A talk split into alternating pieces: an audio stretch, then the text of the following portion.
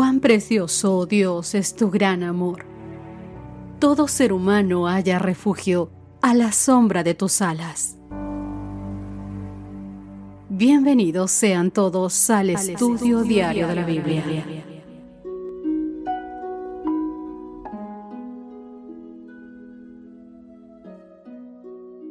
Feliz mañana, queridos amigos y amigas. Es 18 de noviembre y es un gran gusto compartir contigo el estudio diario de la Biblia. Como ustedes saben, nuestra querida amiga Cristina Rosas se está recuperando de un tema de la garganta, pero muy pronto volverá con nosotros. Y dando inicio a nuestro estudio de hoy, abramos las escrituras en 1 de Juan 5, 11 y 12, que es nuestro texto para memorizar. Y este es el testimonio que Dios nos ha dado para vida eterna, y esta vida está en su Hijo. El que tiene al Hijo tiene la vida. El que no tiene al Hijo de Dios no tiene la vida. Los romanos, escribió Stephen Cape, eran muy conscientes de la creencia de los cristianos de que algún día resucitarían físicamente de la tumba y hacían todo lo posible para burlarse y obstaculizar esas esperanzas. Un informe de esa persecución en la Galia en 177 después de Cristo registra que a los mártires primeramente los ejecutaban, luego dejaban pudrir los cadáveres sin enterrar durante seis días antes de quemarlos y arrojar las cenizas al río Ródano. Ahora veamos si resucitan, se informa que decían los romanos. Esta pequeña lección objetiva sobre escepticismo teológico, aunque es dramática, no viene al caso no demostró nada sobre la promesa bíblica de la resurrección. El poder que resucitó a Jesús de entre los muertos también puede hacer lo mismo por nosotros, independientemente del estado en que se encuentra nuestro cuerpo. Al fin y al cabo, si ese mismo poder creó el cosmos infinito y lo sostiene, ciertamente podría transformar a los vivos y resucitar a los muertos. También traerá Dios en él a los que durmieron en Jesús, escribió Pablo. Muchos interpretan este pasaje como si significara que los que duermen serán traídos con Cristo desde el cielo.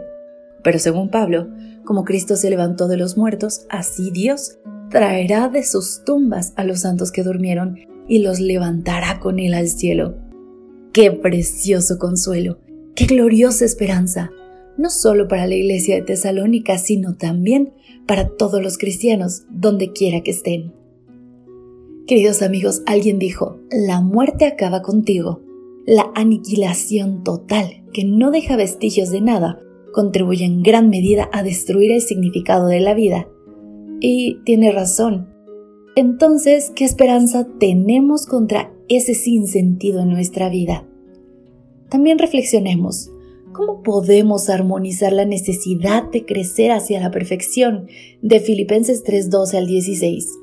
Con el hecho de que solo en la segunda venida de Cristo recibiremos una naturaleza incorruptible y sin pecado, como dice Primera de Corintios 15, 50 al 55.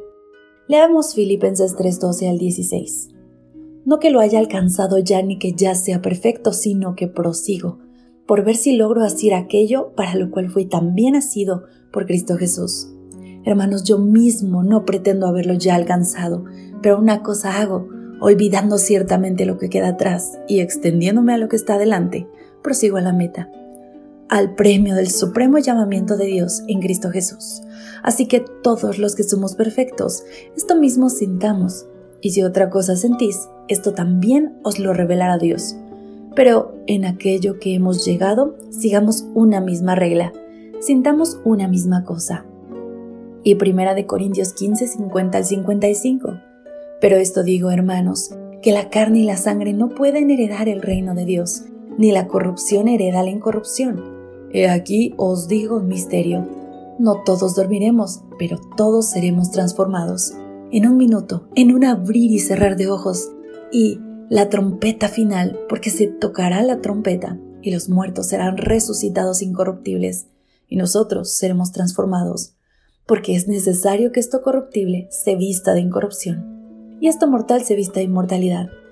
Y cuando esto corruptible se haya vestido de incorrupción, y esto mortal se haya vestido de inmortalidad, entonces se cumplirá la palabra que está escrita. Sorbida es la muerte en victoria. ¿Dónde está, o muerte, tu aguijón? ¿Dónde, o sepulcro, tu victoria?